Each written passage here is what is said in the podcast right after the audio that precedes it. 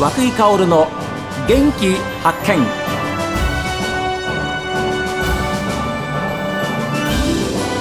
おはようございます。和久井薫です。和久井薫の元気発見。一日の始まりは私が発見した北海道の元気な人と出会っていただきます。今週は道南木古内町道の駅みそぎの里木古内のレストラン。道南です。そして塩パンで有名なコッペンドットのオーナー近藤舞子さん。そして店長の奈良正代さんにお話を伺っています。オーナーはまあ学校卒業されて、はい、東京にはい行きました。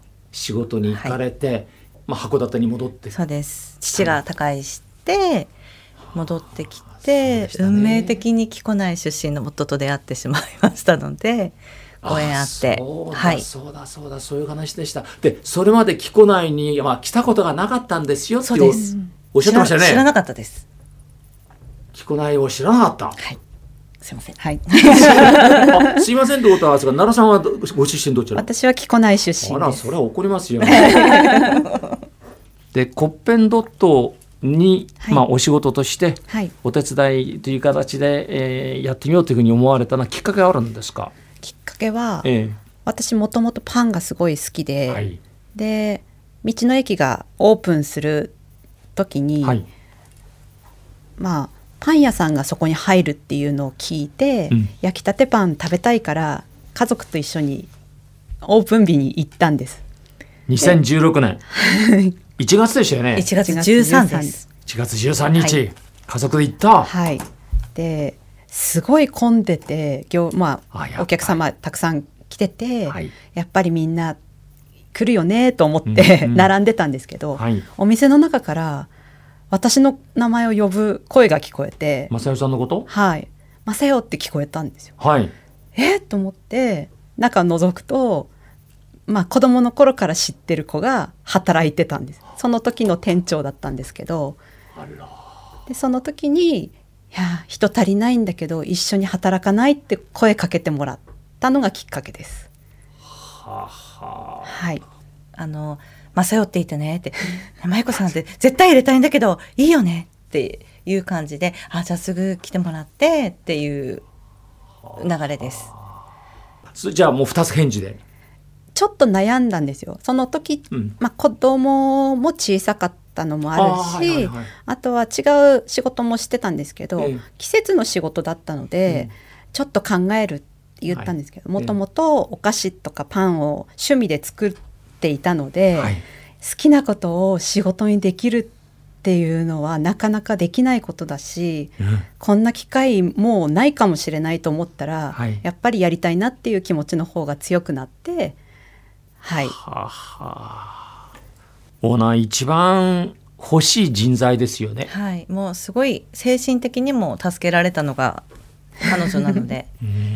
もうこの話するとよく、はい、あの今では毎日のようにこう話すんですけど、はい、その当時って、まあ、初代の店長もいましたし、はい、まあ、日々日々こうやり取りをするっていう距離感じゃなかったんですけど、面談とかはするんですよ。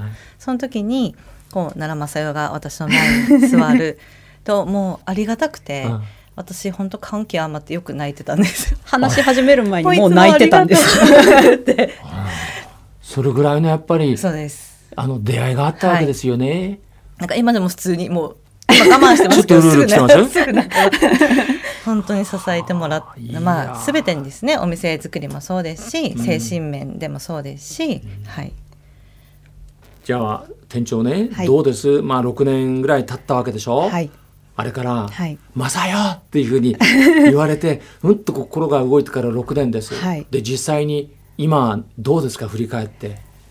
いやなんかあの時お店に行ってなかったら絶対こんな機会はなかったと思うし、うん、例えば、うん、募集してますっていうもしお知らせがあったとしても、はい、直接声かけてもらってなかったら入ってなかったとは思います。そうですよね、こう募集してるっていう情報があっても、自分から面接に行こうっていうふうにならなかったような気がするので、あの時声かけてもらったから今の私がいると思ってる。そんな感じがします。いやそれはオーナーから見てもそうですし、ね、店長から見てもやっぱりあのなるべくしてなってたんですよ。うん、ね、はい、2人にはまあお会いする、はい、そうですねオーナーはどういう方ですか？店長から見て。いや今まで、うん、まあいろんな人と仕事してきたりいろんな人と知り合ってきた中でこんなにこう雇用してるスタッフのことを考えてたり自由にさせてくれるオーナーなんていないと思います。そうですか？いや泣きそうですよ、はい、すぐ泣くんで何でもやりたいって言ったことはどんどんやってっていうタイプなんです。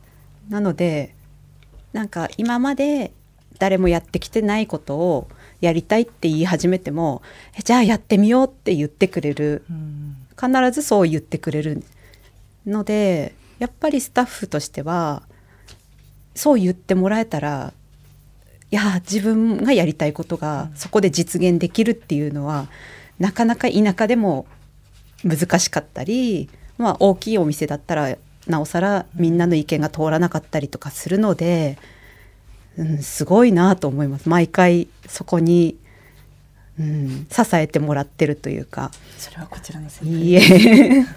なんか私が泣きそうになっちゃった 今話聞いてて。いやだけどすごいですね。やっぱりこれはあれですよ。本当に募集って張り紙出したとしてもこれだけの方は来ないですよ、うん、はい言ってみれば。うん、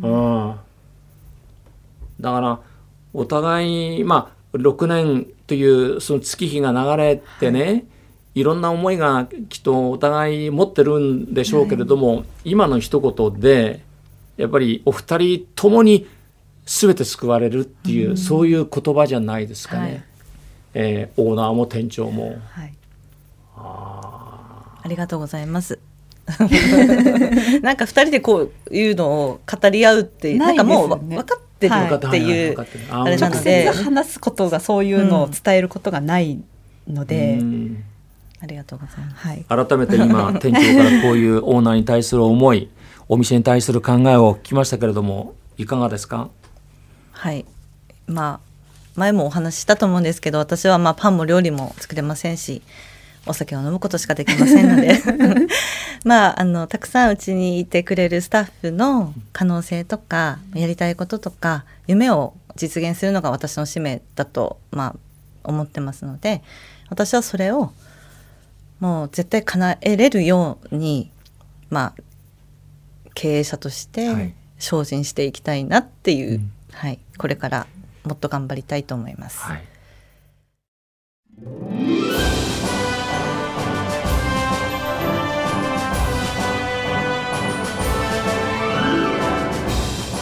さあ番組を聞いての感想はメール元気アットマーク STV.jp genki アットマーク STV.jp ファックスは0112027290おはがきの方は郵便番号060-8705 STB ラジオ和久井薫の元気発見までです。この後は北海道ライブ朝耳をお送りします。今日も一日健やかにお過ごしください。